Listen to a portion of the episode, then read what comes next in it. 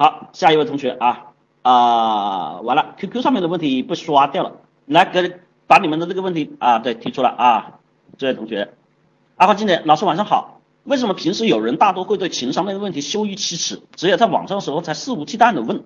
有不少学员在学这个课程，但不敢跟身边的人讲，个别被亲戚朋友知道了，还认为是一些洗脑的东西，会受骗，或者有朋友看见了会笑，会说连这个都不懂，有的说，哎，你不就学了情商吗？现在不是情商很高了呀？你是不是学了思维方法吗？怎么这个都不会？都是一些取笑的方式，个人感觉跟性的观念有点类似。其实大家有这种需求，但说出来又会觉得很丢脸，或者自己内心很想要，又表面在装逼。请老师分析一下这种现象的原因是什么？首先在于这里面啊，呃，关于这个点我们来说呢，首先第一个，它跟这个性呢肯定不一样。情商这个问题是我们可以正而堂而皇之的。拿出来说的事情，这个不像性那样还有一点神秘感，还有一些这个我们传统观念上的不能接受。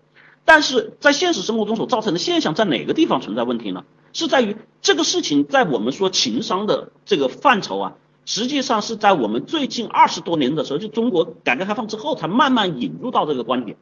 那么在这之前，我们去解决人与人之间交往的事情是通过什么方式呢？中国一直以来推行是孔孟思想。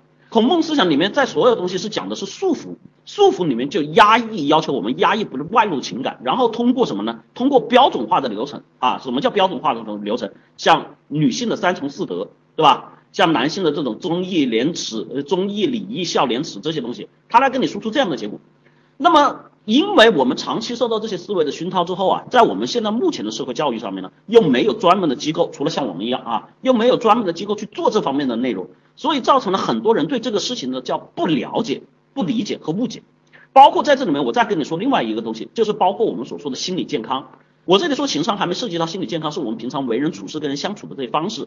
那么比这个更难以启齿的是我们所说的心理健康，而心理健康在我们国家目前所处于这个阶段，比性还不如。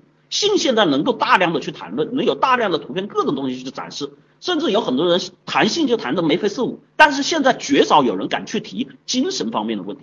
为什么？因为我们很多人只要谈到精神理念的问题，就会有一个不正确的观点，认为这个就会跟神经病、跟精神分裂有关系，而往往忽略了在科学上面所讲的程度的范围的问题。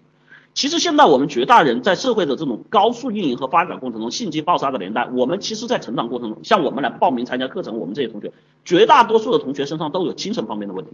但是你们认为精神方面一定就是病吗？不一定。就像我们说的刷牙一样的过程，我每天在这里面接受了那么多信息，它是不是全都是好的？你们告诉我，是不是全都是好的啊？是不是全都有用的？一是而不是，是不是？不是，对吧？那么在这个里面，就像我们牙齿里面，它哪怕就是吃了这些东西，它也会有一些藏污纳垢。所以精神方面的问题是需要有定期的这种叫精神的清理，让自己去把这种心理上面所接受的这种不良的信息啊进行清理出去。因为有些观点进来，有些是污垢进来，你自己其实没有感觉。比如说我们有的时候从小的时候成长，很多同学在从小的时候成长，一定有一个阶段，哪个阶段呢？就特别喜欢去听一些暗黑的内容，什么人心割肚皮啦，对吧？然后喜欢去节选的这个叫。宁可我负天下人，不可天下人负我啊，对不对？都有这个过程，是不是？一是啊，不是。但是问题是，你懂吗？对吧？就像我上次说的，人不为己，天诛地灭。这个为己，你懂什么意思吗？不懂。所以你只会在心里面去把这个最阴暗的东西纠结在一起之后，形成一个糟粕的思想。一旦这个思想没有使用正确，就像我们蛀牙一样，它会怎么样？把你整个。整个思维体系里面全部给注掉，所以有很多人就由这个东西思维上走偏了，甚至走上犯罪的道路，对吧？所以在这里面我们说了，这个问题对于我们来说最大的核心观点，不是在于说这个事情它本身有多少错误，而是在于我们现在社会发展的成熟度不够所造成。在国外去怎么样做接受心理辅导？你看啊，发生任何一个重大事件，比如说最最近两年我们中国也有了，比如说像地震。对吧？比如说像恐怖袭击，比如说像飞机灾难，马上在所有的消防、救护所有这些人员之后，一定会有一个机构介入，是什么？心理辅导机构。所以这些东西，我想说，它没有错误，哈，他只是说我们现在的社会对于它的接纳程度和认识程度还不够，需要我们去为之而付出努力，这也是我们去开辟课程的原因。那么你在生活里面，他们实际上很多人对于这个情商东西的误解，你不是情商高吗？你不是思维方法对吗？其实说句实话，你只要反问他一句话，情商是什么？他没有人答得上来，你知道吗？当他答不上来的时候，他就通过他的主观臆测去对这个东西进行猜测。情商高，他就认为情商高一定是说我说话面面俱到啊，做事情的时候很油滑、很圆滑。其实我告诉你，这并不是情商高。为什么？因为说一句最简单的话，那些油滑、那些市侩、那些之人说话花言胡了胡巧的人，你们喜欢吗？喜不喜欢？一喜欢，二不喜欢。喜不喜欢？不喜欢，对不对？那你既然不喜欢，那他会是情商高吗？所以这就是我们社会对于情商的误解和偏见啊！情商高所注注注重的是什么？注重的是我们真正在生活中解决事情的能力。这里面我们说，比如说解决数学题，a 加 b 等于 c，这叫智商。但是 a 加 b 这个等于 c，我怎么样说的听你们明白，这就是情商，明白了吗？如何有序序的去说，如何去正确的表达，如何让人去接纳你，这才是情商。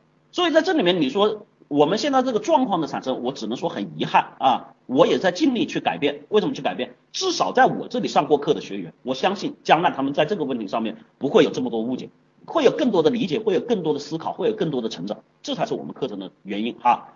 所以希望在这些方面有困惑的同学没有关系，我想跟你们说一个最简单的问题：如果说当有人对这个不理解的时候，我希望你们能够去做一件事情，就是去勇敢的展示自己。当你不懂的时候。不懂装懂，这是情商低。当你有问题的时候，去掩盖自己的问题，这是情商低。当你把这些东西呈现出来，自己去挑战自己，这是情商高，明白吧？因为你掩盖的是什么？是把垃圾藏在自己的心里面，这个东西是不可取的。然后人家对你的嘲笑没有任何意义，嘲笑并不能伤害我们自己。真正能够伤害我们自己的是我们内心里面所存在的那些垃圾。常浩，如果他觉得这个东西不理解、不了解，你通过你的实际行动，你通过东西去告诉他，就这么简单。你也不要偏激，你也不要什么，就有事谈事，有问题谈问题，然后客观理性的分析。人又不傻，当你说的东西是正确的时候，难道他们还要去反驳吗？对吧？如果是这种人，那就是属于他本身就是属于垃圾人。我们说了，离他远一点，好吧？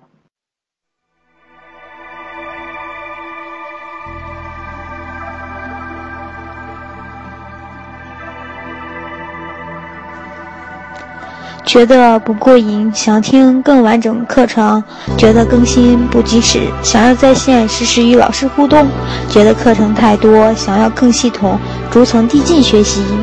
欢迎加群：五幺五八六八六幺三，五幺五八六八六幺三。